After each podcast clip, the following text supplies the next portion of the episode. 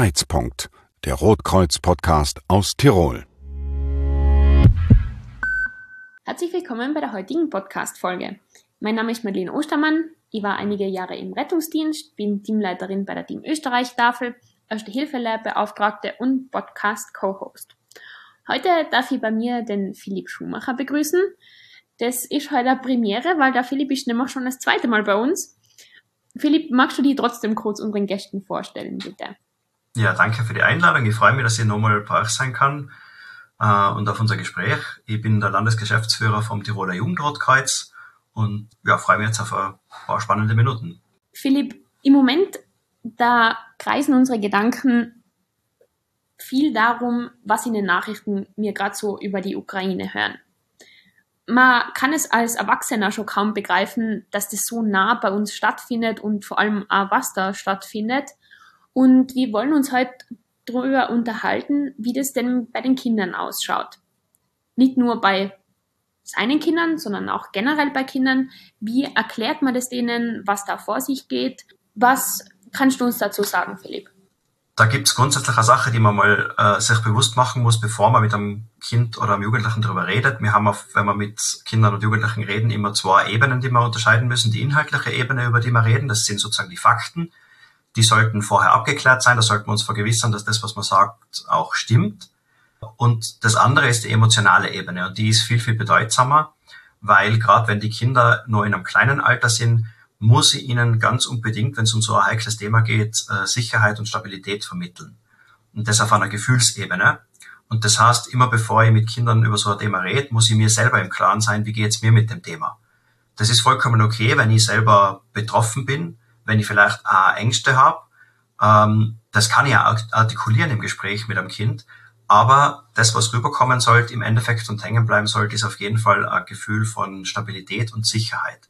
Weil das ist bei uns momentan auch so, das kann man auch guten Gewissens sagen, auch wenn dieser Krieg für uns gefühlt sehr nahe ist, ist er doch noch sehr weit entfernt. Das kann ich am Kinder gut aufzeigen. Wir sind in einem Land, wo es noch sicher ist, wo es für Notfälle äh, einen Plan gibt, wo es Leute gibt, die äh, einander helfen und wo wir einfach nur weit weg sind von diesem Krieg dort. Man kann ja nicht sagen, dass Kinder kleine Erwachsene sind, weil Kinder ja das anders aufnehmen, die, die sehen die Welt ja anders. Und deswegen sagt man ja auch da mal, dass man die Welt mit den Augen eines Kindes sieht, oder?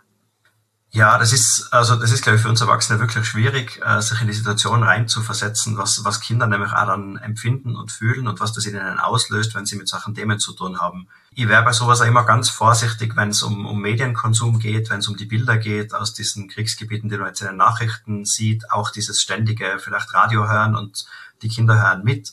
In einem gewissen Alter wäre ich da sehr vorsichtig, also auf jeden Fall im Kindergartenalter, auch im Volksschulalter teilweise das da kommen sie zwar schon in Kontakt mit diesen Dingen, weil sie über die, die Handys, die da in dem Alter schon vorhanden sind, bei Freunden und Kollegen, wenn sie Kranz selber haben oder übers eigene Handy solche Sachen schon mitkriegen können. Aber da muss man ganz fest aufpassen und da ist dann auf jeden Fall so, dass es ein Gespräch braucht mit einem Erwachsenen, mit einer Bezugsperson für das Kind, um das alles verarbeiten zu können, was da bei denen passiert. Ich denke mal auch, gerade dadurch, dass man mit dem Handy so nah eigentlich an dem dran sein kann, also dass man ja alles googeln kann, dass man überall nachschauen kann. Es sind natürlich auch viele Sachen im Internet, das wissen wir auch, die halt, oder das weiß zumindest der Erwachsene, teilweise, muss man dazu sagen, dass halt eben die Sachen nicht immer wirklich stimmen. Und das ist sicher bei Kindern ein bisschen schwierig, ihnen aufzuzeigen, dass man da differenzieren muss, oder? Genau, ich meine, das, das tun wir im Jugendrotkreuz. Wir haben ja eine eigene äh, Seite zusammengestellt für Pädagogen, die mit Kindern arbeiten, aber teilweise auch mit Infos für die Kinder und Jugendlichen selber.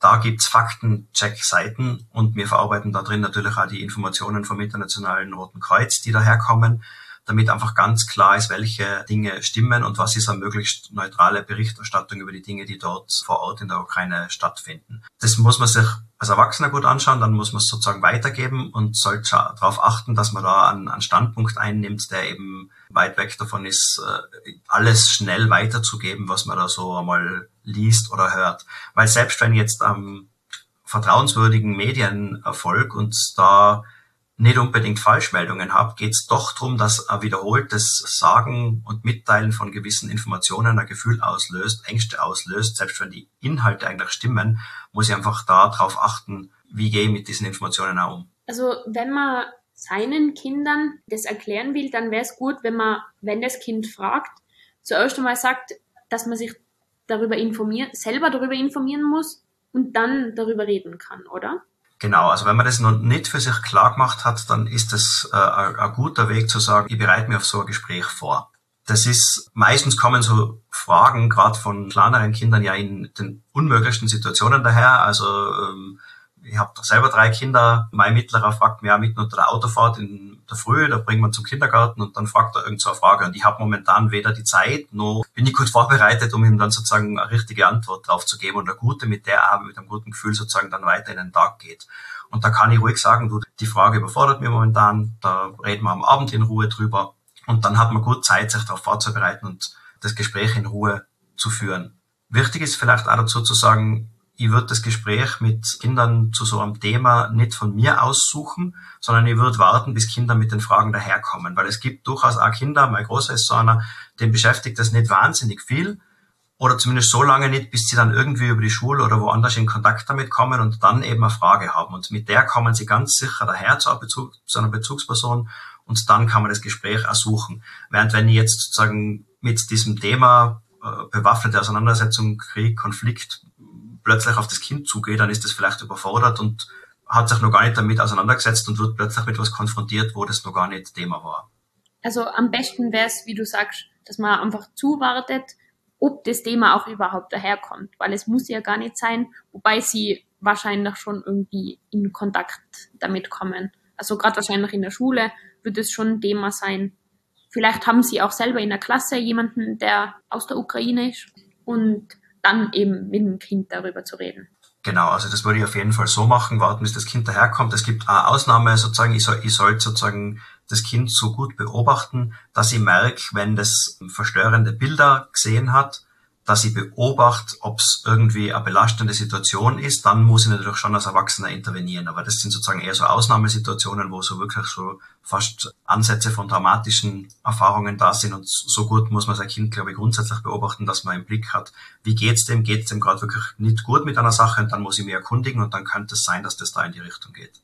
Ja, Kinder sind ja natürlich auch vom Charakter her sehr unterschiedlich. Also manche sind da sicher ein bisschen empathischer, sage ich jetzt einmal, die sowas eher berührt und die eher sich damit auseinandersetzen und manche Kinder, die sind vielleicht, die hören das zwar, aber die tangiert das jetzt, ohne das jetzt negativ zu meinen, vielleicht eher weniger. Also das hängt sich ein bisschen vom Charakter vom, vom Kind ab. Ganz genau. Das ist halt, sagt gar nichts über Qualität oder sowas von dem Kind aus, sondern das die manche brauchen einfach Zeit, um damit umzugehen und das arbeitet in ihnen und irgendwann kommt dann was daher und dann kommen sie auch selber mit, mit der Frage. Und das muss auch nicht unbedingt sein, dass sie mit zu den Eltern damit kommen, das kann auch als Bezugsperson ähm, die Lehrperson sein in der Schule zum Beispiel, wenn die dort das Thema gut behandelt und äh, jemand ist, den man dazu gut fragen kann, wo eine Vertrauensbasis da ist, dann kommt es vielleicht auch an dem Auto mal daher. Und wenn es jetzt nicht die eigenen Kinder sind, die man sehr gut kennt, sondern die Bezugsperson von einem Kind ist, das nicht sein eigenes ist, wie würdest du dann da verfahren? Ah, da hängt es jetzt, wenn ich so an das Beispiel Schule denke, immer ein bisschen vom Unterrichtsstil einer Lehrperson ab. Wenn ich sowieso einen offenen Umgang mit solchen Themen habe, wenn ich ohnehin hin und wieder Kinder frage in meiner Klasse, was, was habt ihr denn für Themen, worüber soll man denn als nächstes reden? Wenn das schon Usus ist, dann kommen da die Dinge daher und ich kann das abwarten. Ansonsten würde ich sagen, wenn ich merke, dass, ich, dass das in der Klasse Thema ist, in den Pausengesprächen Thema ist, auch nur bei einzelnen Kindern Thema ist, dieser, dieser Konflikt, dann ist es momentan schon so, dass ich das im Unterricht behandeln wird. Und dann bieten wir auch vom Jugendrotkreuz aus ganz viele Unterrichtsmaterialien, Stundenbilder äh, an Input für Lehrpersonen, um sich sozusagen darauf vorzubereiten, wie kann ich so ein Thema gut in der Schulklasse behandeln. Und das natürlich aufgeteilt auf verschiedenen Altersstufen, weil ich mit 12-Jährigen, 14-Jährigen ganz andere Fragen und ganz andere Details abklären kann, als ich das zum Beispiel nur mit 6-Jährigen tue. Gibt es dann da auch Materialien, die man sich jetzt als, als Elternteil, je nach Alter vom Kind, ähm, wo man sich da informieren kann, wie man das dem da erklärt? Natürlich, also wir haben das sozusagen auf unserer Website alles zusammengesammelt und da gibt's die, die Dinge sozusagen, die man mit den Kindern gemeinsam sich anschauen kann, die Dinge, die sich die Kinder selber anschauen können, das, was sozusagen für die Eltern ist oder für Erwachsene gedacht ist und dann die eigene, äh, die eigene Sammlung an, an Dingen, die sozusagen für Pädagogen geeignet sind. Das findet man gut sortiert auf unserer Website www.jugendrotkreuz.at slash Ukraine. Da sind die Informationen alle zu finden. Und ihr helft ja nicht nur in dem Sinne, dass ihr da Aufklärungsarbeit über, über das Thema Ukraine betreibt, sondern natürlich auch, wenn Kinder und Jugendliche aus der Ukraine zu uns kommen. Wie schaut die Unterstützung für die Kinder und Jugendlichen da aus? Also die, die Unterstützung läuft äh, bei uns über die Schulen, weil wir als Jugendrotkreuz ganz stark an der Schule verankert sind, da ein Netzwerk haben von über 1500 Freiwilligen, die uns unterstützen wenn jetzt eine Schule erfahrt, dass äh, ein ukrainisches Kind zu ihnen kommt oder mehrere, dann können sie sich bei uns melden und die bekommen eine Reihe von Unterstützungsangeboten. Das eine ist einmal, wir schauen, dass wir die Lehrpersonen und die Klasse gut darauf vorbereiten, so wie wir jetzt zuerst gerade geredet haben, schon vorher über das Thema reden, wie bereite ich mich vor, wenn so ein ukrainisches Kind in die Klasse kommt, wie, wie empfange ich das dann, was sind da wichtige Punkte, welche Themen spreche ich vielleicht nicht an, worüber rede ich mit dem, in welcher Sprache vielleicht auch schon, wenn man das weiß vorher. Dann haben wir eine Lernbegleitung, die wir den Lehrpersonen und dem Kind an die Seite stellen. Also da gibt's Leute mit pädagogischer Ausbildung, oft einmal mit sprachlichen Kenntnissen und die werden dem Lehrer oder Lehrerin an die Seite gestellt, sind in der Klasse und begleiten das Kind im Unterricht, weil wir wollen ja, dass diese Kinder möglichst im Regelunterricht in der Klasse drin sind, damit sie auch den sozialen Anschluss gleich haben. Und man weiß ja, dass es in der Traumaverarbeitung ganz wichtig ist, dass die einen geregelten Alltag haben, dass die wieder in so Prozesse wie Schule reinkommen, weil es denen einfach hilft, mit der Situation umzugehen. Und dann haben wir Freiwillige, die die Eltern, in den meisten Fällen sind es Mütter, begleiten bei diesen ersten Schritten, die sie dann sozusagen in der Schule machen müssen, die sagen, wo, wo ist da der Direktor und was, oder die Direktorin, was, wie funktioniert Schule in Österreich, wie sind da, welche Formalprozesse muss ich da sozusagen erfüllen. Das ist sozusagen so eine Begleitung für die, für die Eltern, die wir auf die Seite stellen.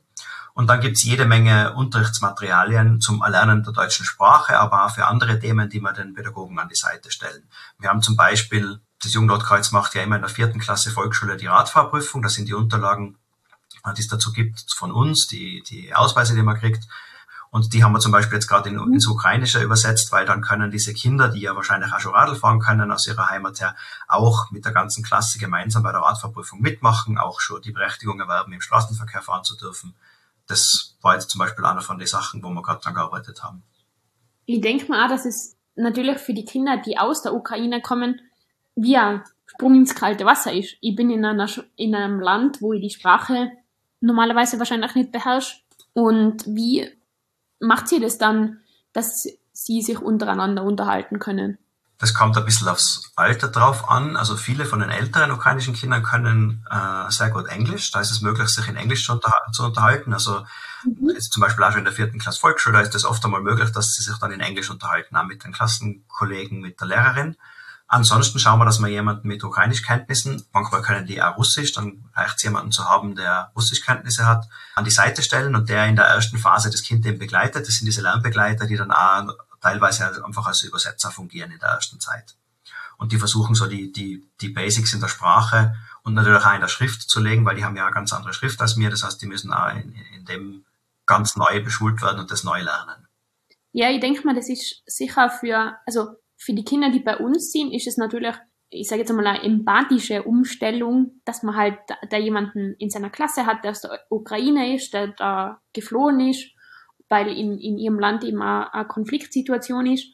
Und andererseits aber das Kind, das aus der Ukraine kommt und das da, ja, in einem Land ist, das, wo es wahrscheinlich noch nie war, in einer Sprache, die es nicht spricht, mit einer Schrift, die es nicht lesen kann. Ich glaube schon, dass es von beide Seiten her sicher eine aufregende Situation ist. Ist es auf jeden Fall. Ich kann jetzt nur berichten von dem, was ich aus den, aus den, also wir betreuen jetzt momentan im Jungerkreuz ungefähr 140 solcher Kinder in Tirol an ungefähr 30 Schulen. Und das, was ich von dort höre, was ich von den Lehrpersonen höre, die Geschichten, die ich da höre, das ist einfach, dass schon die, die Schulklassen ein ganz großes Verständnis haben für diese Sache, ein ganz großes Entgegenkommen da ist, eine ganz große Bereitschaft, diese, diese neuen äh, Klassenkameraden aufzunehmen, ähm, mit denen auch in der Freizeit was zu machen. Das ist auch ein ganz ein wichtiger Punkt. Äh, und dass diese sprachlichen Barrieren eigentlich schon zu überwinden sind. Da geht es eher darum, wie ich jetzt gesagt habe, ein Gefühl zu vermitteln. Da muss man sich ja jetzt nicht über komplizierte Details und Inhalte unterhalten, sondern da geht es darum, der Gefühl zu vermitteln, du bist bei uns herzlich willkommen, äh, wir sind für dich da, wenn du Hilfe brauchst, du bist bei uns sicher. Das sind die Dinge, die einmal am Anfang ankommen müssen. Das ist sicher ein Lernprozess für beide Seiten. Genau, also das ist für beide Seiten sehr, sehr wertvoll und eben auch für, für Kinder, die jetzt schon in Tirol aufgewachsen sind. Das ist so eine Situation, da, da kommen wir zu den Grundsätzen vom Roten Kreuz und auch von, den, von der Werteerziehung, die das Jugendrotkreuz grundsätzlich machen will. Ich glaube, Kindern sowas beizubringen, in einer Notsituation für jemanden da zu sein, einfach grundsätzlich, das ist was ganz was Wertvolles, das nehmen sie für ihr Leben mit und wenn sie die Situation gut gemeistert haben und selbst wenn diese Kinder vielleicht irgendwann tatsächlich wieder zurückkommen können in ihre Heimat, dann haben sie da was mitgenommen äh, für ihr Leben, wo, wo sie, glaube ich, eine Einstellung zum Helfen haben, die, ja, die wir uns nur wünschen können. Ich glaube auch, dass der Berührungspunkt, obwohl, also natürlich, obwohl es sehr schlimm ist, dass der Berührungspunkt mit sowas sicher für die Kinder recht gut ist eigentlich in ihrer Entwicklung, weil sie eben sehen, es geht auch anders und es, es gibt auch andere, andere Situationen, in denen man kommen kann. Und wenn man mit dem in, in Berührung kommen ist und wenn man da selber, wie du sagst, geholfen hat, in welcher Variante oder in welcher Art auch immer, dass man da sicher was fürs Leben mitnimmt. Das ist ja was, was uns äh, alle Psychologen sagen, die, die mit Kindern und Jugendlichen arbeiten. Das, was ich brauche, um, um solche, solche fast auswegslos erscheinenden Situationen zu verarbeiten für mich selber, jetzt nicht nur als betroffenes Kind aus der Ukraine, sondern auch für unsere Kinder und Jugendlichen, das ist aktiv zu werden. Bewegung und Freude sind die zwei Sachen, die Traumaerfahrungen am besten entgegenwirken, auch schon präventiv. Und das bedeutet einfach, was zu tun, zu helfen und das Gefühl zu haben, äh, ich kann in meinem direkten Umfeld auch wirklich was bewirken.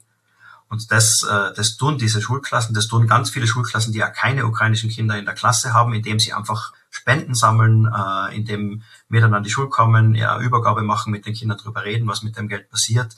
Da sind ganz, ganz viele aktiv, die schreiben Briefe, Postkarten für, für Kinder aus der Ukraine, die entweder dann dorthin kommen, die bei uns den Kindern, wenn sie ankommen, geben werden, die backen kleine Bakteln zusammen und so machen so Willkommenspakete. Einfach was zu tun und selber aktiv zu sein, ist ganz, ganz wichtig, um, um aus diesem Gefühl herauszukommen. Ich, ich bin da eh chancenlos, ich kann nichts tun. Es ist eine ganz schlimme Situation, sondern da denke ich mir, schau, da gibt's ganz viele Menschen um mir und herum, die die Situation dort nicht wollen, die das Beste tun, damit damit sozusagen äh, gut ausgeht. Und man sieht daneben, finde ich ganz gut, dass jeder helfen kann und es in Hilfe in jeder Art gibt. Also ob das ist, dass man da wirklich hinfahrt, wie wir ja jetzt beim Roten Kreuz auch Personen haben, die im Auslandseinsatz in der Ukraine sind, aber dass man auch anderweitig helfen kann. Helfen kann eigentlich jeder. Genau, das, äh, das ist so irgendwie auch der, der, der Slogan, würde ich sagen, den, den wir im Jugendkreuz vor uns hertragen. Helfen kann man immer, dazu ist man nicht zu klein und zu jung, sondern das geht in jeder Lebenslage und in jedem Alter. Wie wird die Hilfe da eigentlich angenommen? Also wenn man das jetzt aus Sicht der ukrainischen Kinder sieht? Die freuen sich grundsätzlich total drüber, dass, dass sie da Unterstützung kriegen. Das, was, was ganz schön ist, ist halt, wenn die eben auch sehen, dass die sehen, sie kriegen jemanden, der, der für sie da ist, der der ihnen an die Seite gestellt wird. Auch die Eltern kriegen jemanden, der, der sie da betreut in den ersten Schritten. Das ist einfach ein Gefühl vom, vom Willkommensein und von, ich habe Absicherung an meiner Seite, ich habe jemanden, der sich da in dem ganzen System bei uns auskennt, in der Sprache auskennt und darüber freuen sie sich sehr. Ich meine, sie kriegen von uns ja, wenn sie in die Schule kommen, eine Schultasche, ähm, die, die Materialien, die sie brauchen, also Federpenal, gefülltes und Hefte und Blöcke und Stifte und sowas.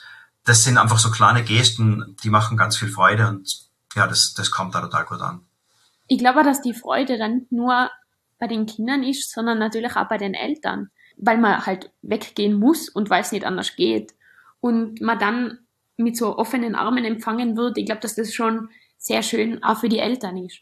Natürlich, und gerade nach so einer Fluchterfahrung tue ich mich nochmal schwerer, sozusagen, weil ich das mit einem Kind, mit Kindern durchgemacht habe, die dann sozusagen wieder irgendwo wegzugeben und abzugeben und da muss, das Gefühl da sein, die, denen geht's da gut, die sind da herzlich aufgenommen. Da kann ich ohne schlechtes Gewissen sagen, die können wieder in die Schule gehen und denen geht's gut. Ich brauche mir keine Sorge machen, dass da nochmal irgendwas ist. Werdet ihr da von den Schulen angefordert oder wie, wie kommt ihr da in Kontakt mit den Familien, die das brauchen? Genau, das läuft über die Schulen. Also wie ich gesagt habe, wir haben ein, ein riesen Netzwerk in Tirol und sind an, an jeder Schule eigentlich vertreten. Und äh, noch dazu ist, die, ist dieses Angebot, das wir da stellen, über die Bildungsdirektion Tirol ausgeschickt worden. Und das heißt, alle Schulleitungen wissen Bescheid und die melden sich einfach, wenn sie, wenn sie wissen, ukrainisches Kind kommt nach die Osterferien an die Schule. Und dann sagen sie uns, was sie da bräuchten, was sie selber organisiert haben und wo sie vielleicht noch Fragen haben. Und dann melden sich die Lehrpersonen und dann starten wir sozusagen diesen ganzen Prozess der Unterstützung. Und der geht einfach, der läuft die ganze Zeit mit der, der Prozess der Unterstützung, oder? So lang genau wie der Bedarf da ist, läuft es weiter. Also wir, wir organisieren jetzt zentral eben diese ersten Schritte äh, und dann, wenn es ohnehin vor Ort ein freiwilliger Begleiter ist und ein Lernbegleiter ist, dann können die vor Ort ja schauen, was es braucht und können sich dann bei uns melden, wenn es sozusagen von uns zentral aus wieder irgendeinen weiteren Schritt braucht. Okay, ja, sehr interessant auf alle Fälle. Gibt's noch was, Philipp, wo du sagst, dass nur wichtig wäre, dass das unsere Gäste hören? Ich denke mal, was ich noch aussprechen kann, ist eine Einladung auf unsere Seite Call for Action. Wollen wir vor allem Jugendliche auffordern, ihre Ideen äh, einzubringen, die es jetzt gibt im Zuge dieser Ukraine-Krise, wie man unterstützen kann, wie man helfen kann. Wenn es da coole Ideen gibt, die, dann können das Jugendliche auf der Seite einbringen. Dann gibt es auch Leute, die das umsetzen und wir stellen sozusagen einen Finanzierungsrahmen, einen kleinen in Aussicht, wo wir solche Projekte dann auch mit einem gewissen Geldwert unterstützen. Wir werden es auf alle Fälle in die Beschreibung von der Podcast-Folge reinschreiben, Call for Action, dann kann man sich das anschauen, wenn man sich dafür interessiert. Super. Philipp, gibt's was, was du dir für die Zukunft wünschst in der Hinsicht? Ja, wünschen würde ich mir natürlich, dass der Konflikt äh, auch ein Ende findet, möglichst bald, auch wenn es sehr unrealistisch ist. Wenn ich es jetzt ein bisschen realistischer sehe, wünsche ich mir weiterhin so eine großartige Unterstützung durch unser freiwilliges Netzwerk, das momentan wirklich in einer unglaublichen Art und Weise hilft.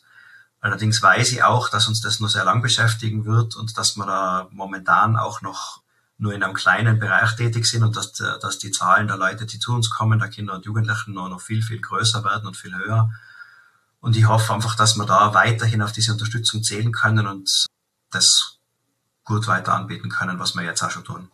Schließend ähm, stelle ich da nur die Frage, die du das letzte Mal auch schon bekommen hast. Allerdings äh, haben wir im Vorfeld schon uns groß drüber unterhalten. Es gibt natürlich viele Rotkreuz-Momente, die du hast. Und du hast gesagt, du hast einen, einen sehr aktuellen und zu dem Thema passenden. Also was ist da dein Rotkreuz-Moment?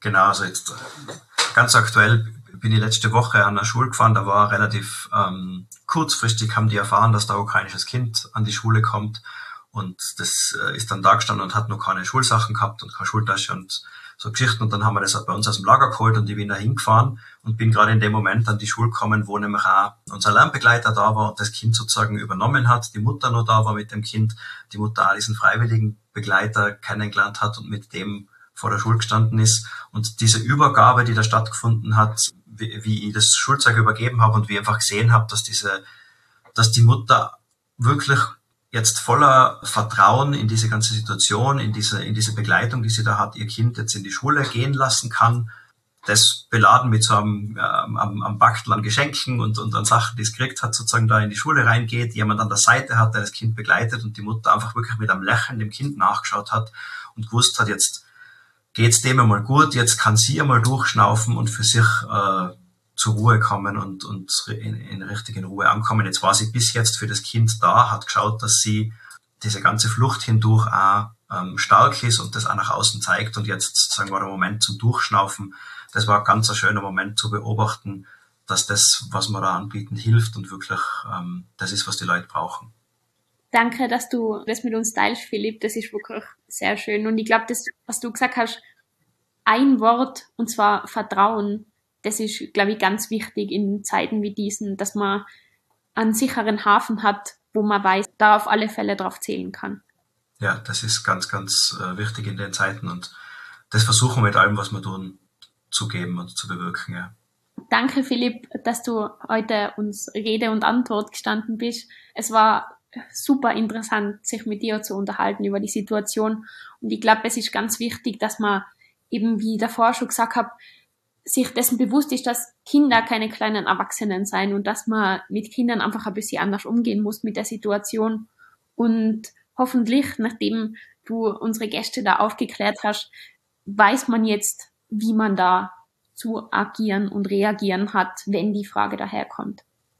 Und ansonsten kann ich gerne anbieten, wir stehen für Fragen, auch ganz konkrete, gern zur Verfügung, also wer sich an uns wenden will. Äh, ich stehe ja persönlich gern für ein Gespräch zur Verfügung, wenn es jemanden gibt, der mit Kindern arbeitet oder zu tun hat und sehr unsicher ist. Gern bitte an uns wenden. Ja, dann bedanke ich mich, Philipp, Gerne. für deine Zeit heute. Ja, unseren Gästen wünsche ich einen schönen restlichen Tag und wir hören uns beim nächsten Mal. Tschüss. Das war Kreizpunkt, der Rotkreuz-Podcast aus Tirol.